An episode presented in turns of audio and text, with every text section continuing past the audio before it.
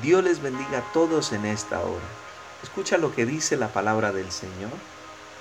Respondió Jesús, no es que pecó éste, ni sus padres, sino para que las obras de Dios se manifiesten en él.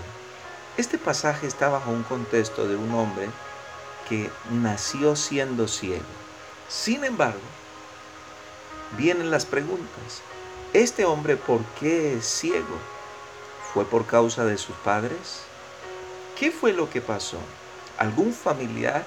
¿Qué pecado cometieron para que este hombre naciese siendo ciego? Y Jesús en este pasaje que acabamos de citar les aclara que no pecó ni el que nació ciego y tampoco sus padres. Porque la primera cosa que quiero resaltar de este pasaje es que los seres humanos constantemente estamos buscando culpables. Estamos buscando a quién culpar.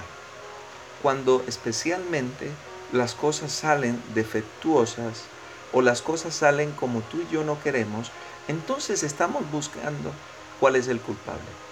Para señalar y para culpar y echar toda una eh, culpabilidad sobre esa persona o sobre esa familia. Sin embargo, lo primero que Jesús resalta en este pasaje es que la familia no fue, los padres no fueron, este hijo tampoco fue, sino que Jesús dijo, esto ha sucedido sencillamente para que la gloria de Dios sea manifestada a través de ellos.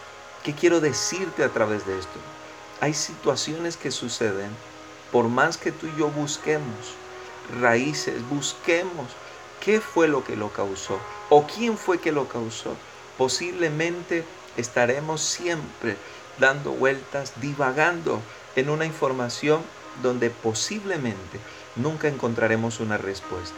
Pero lo que sí te quiero decir es, conforme a lo que dice este pasaje, es que muchas de las cosas que hoy tú y yo vemos y vivimos son por causa de que Dios quiere manifestarse a tu vida. Dios quiere mostrar su poder en tu casa, en tu corazón, en tu familia. Por lo tanto, quiero aconsejarte que tomes la segunda parte de este pasaje. No te quedes en la primera culpando a tus padres, culpando a tus vecinos, culpando a tus ancestros.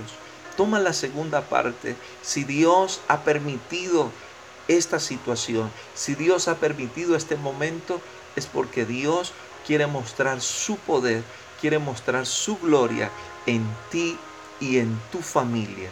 Atesora esta palabra en tu corazón, guárdala y créela que la situación y lo que has vivido es para que la gloria de Dios se manifieste a tu vida y a toda tu casa. Dios te bendiga.